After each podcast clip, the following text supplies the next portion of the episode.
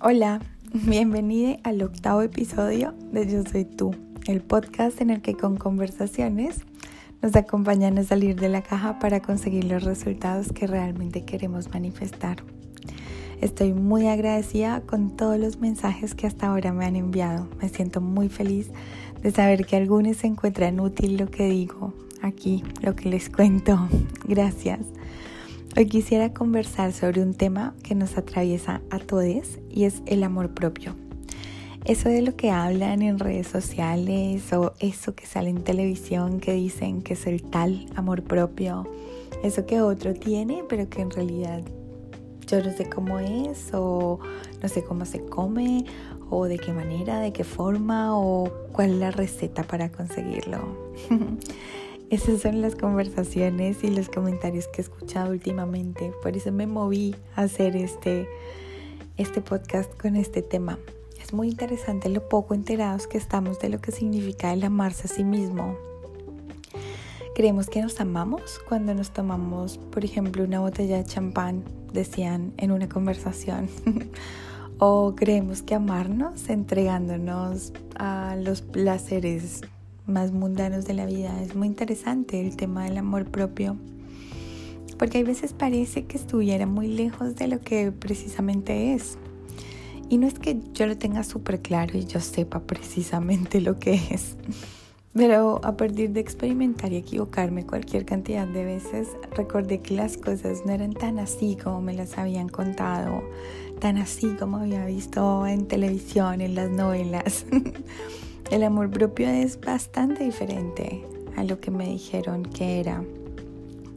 Porque desde lo que nos contaron o lo que aprendimos, nosotros empezamos a categorizar. Eso lo hace nuestro cerebro de manera automática. Entonces hay veces entendemos que el amor propio, por ejemplo, radica en ser ególatra. O hay veces incluso el amor propio radica en hacernos daño o en pararnos en un lugar de víctima o en estar demandando todo el tiempo o en no atender, por ejemplo, nuestro instinto para atender las exigencias sociales. Casi no sabemos encontrar por dónde es que se llega a tan anhelado lugar de satisfacción propia. Y yo quiero compartirte una herramienta que conocí hace poco y se me hizo tan fácil y tan aplicable y tan poderosa que dije, bueno, esto tengo que contárselo al mundo entero. ¿Has pensado alguna vez qué es lo primero que te dices a la mañana cuando abres los ojos? ¿Lo recuerdas? Por ejemplo, esta mañana es posible que te hayas dicho, oh, quiero dormir más o algo como, hoy es lunes, me quiero morir, está gris el cielo o me quiero quedar en la cama todo el día. La mayoría de las veces caemos en ese tipo de discursos y ni siquiera nos damos cuenta. Nos decimos un montón de cosas que nos registramos y generamos sin saberlo pensamientos y emociones en nuestro cuerpo que nos llevan a un estado que muchas veces nos hace tomar decisiones, como por ejemplo comerte la hamburguesa con papas fritas, tres donas, malteada y doritos después de haber discutido con tu jefe de turno, con tu pareja o de haber recibido un resultado de un examen o de haber sido rechazado en un trabajo. Todo lo que yo les cuento en estos podcasts ha sido vivido y experimentado por mí. En el peor de los casos lo he escuchado, pero ante todo les digo que está comprobado por mí cómo las cosas que me estoy diciendo afectan mi devenir, mi vida, mis relaciones y mis decisiones. Mientras yo esté comiendo saludable, yendo al gimnasio, incluso haciendo yoga, es posible que me sienta bien. Pero si la conversación que constantemente tengo conmigo va para atrás, si es una conversación desde reclamo o desde regaño o desde un lugar que me apaga y me saca posibilidades, nada de lo que yo haga con mi comida, con mi ejercicio o con mi yoga va a funcionar en mi camino de conseguir una vida plena porque la plenitud radica en estar en perfecta sintonía y sincronía contigo mismo y claramente estar en sintonía contigo mismo depende de ser amoroso siempre. Sin amor propio es muy difícil. Si por ejemplo te despertaras a la mañana y lo primero que te dices es hola, tu nombre, te deseo un buen día, te amo, quizás tu emocionalidad sería diferente para encarar el día. Y si quizás cuando te vas a duchar y ya te sacaste la ropa y estás al frente del espejo, te recuerdas lo lindo que eres, lo agradecida que estás con tu cuerpo por llevarte todos los días a distintos lugares, por experimentar diferentes sensaciones. ¿No crees que te sentirías bien? ¿No crees que te sentirías reconfortado? Poderoso. Imagínate. Si tuvieras a alguien que estuviera recordándote al lado tuyo lo bien que haces las cosas, lo mucho que aprecia tu existencia, lo poderoso que eres, ¿no sería una dicha? ¿Qué tal alguien arengándote y diciéndote vamos, vamos? Eso estaría buenísimo. Porque todos en algún momento de la vida necesitamos que alguien nos recuerde que sí podemos, que sí tenemos toda la capacidad de lograrlo. Y qué mejor manera de encontrarlo en nosotros mismos. Porque cuando eso sucede, cuando encontramos el amor en nosotros mismos, no hay ningún impedimento, uno, para lograr lo que queremos manifestar y dos, no haber ninguna razón por la cual no podamos manifestar en nuestra vida las relaciones, las formas y los trabajos y la abundancia que queremos. Porque todo de alguna manera se va a acercar a eso que nosotros creemos. Mientras nosotros creamos en nosotros mismos, podemos ser lo que queramos ser. Así que parte de la invitación que te voy a dejar esta noche es que recuerdes que a la mañana, cuando te despiertes, vas a decirte hola, buen día, te amo y que va a ser tu primer acto de amor propio de ese día que apenas comienzas. Es chiquito, pruébalo, capaz funciona. Hace poco estuve leyendo sobre sobriedad emocional y precisamente hablaba sobre esto. Alguien sobrio es alguien moderado, en especial es discreto en su forma de hablar y de moverse. Este acto de parar un segundo en la mañana y decirte una frase amorosa, sí o sí, te va a invitar a parar, a parar un segundo antes de que esa cabeza loca te lleve a tomar el celular para revisar qué onda las redes sociales. Cuando te detengas, cuando te estés regalando ese momento de calma, ese momento de sobriedad, va a ser el, el primer momento amoroso que vas a tener al día. Porque primero a la mañana quien tiene que estar bien eres tú. Porque si tú no estás bien, no hay trabajo, no hay fiestas, no hay diversión, no hay idas y vueltas en subte, no hay paseos, no hay vida, no hay nada. Sos vos que tenés que estar bien contigo. Y sos vos el primero que tiene que decirse buenos días, te amo.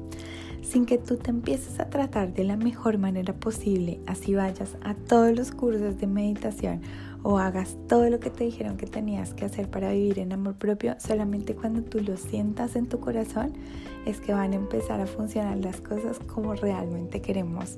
Y te lo digo con tanta emoción porque yo lo he vivido.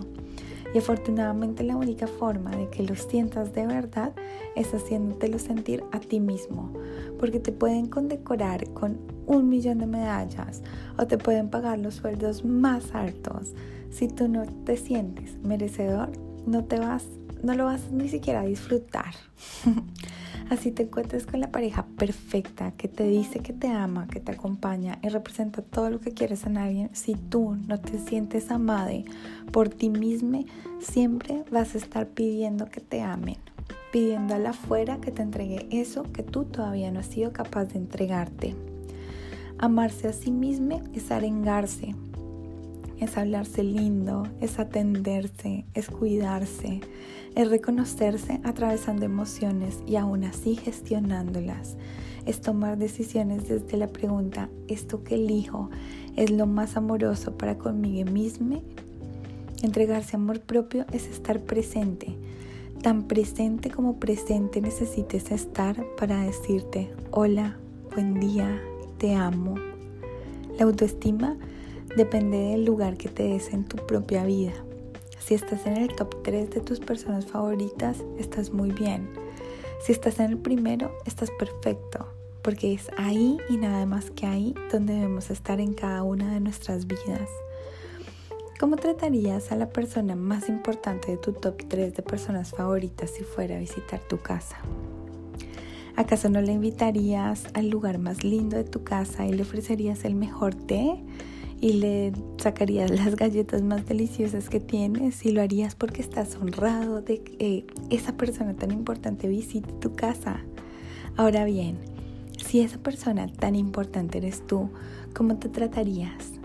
¿Te acuestas en una cama cómoda y placentera todas las noches? ¿Te regalas a la mañana el tiempo para desayunar y comer algo delicioso y saludable? Cuidas tu cuerpo, lo acaricias, le hablas, le agradeces a tu cuerpo por llevarte a tantos lugares, por funcionar como funciona. Tratarse bien es el mejor acto de amor propio que podemos hacer. Es la mejor inversión de tiempo y de espacio y de energía en la vida.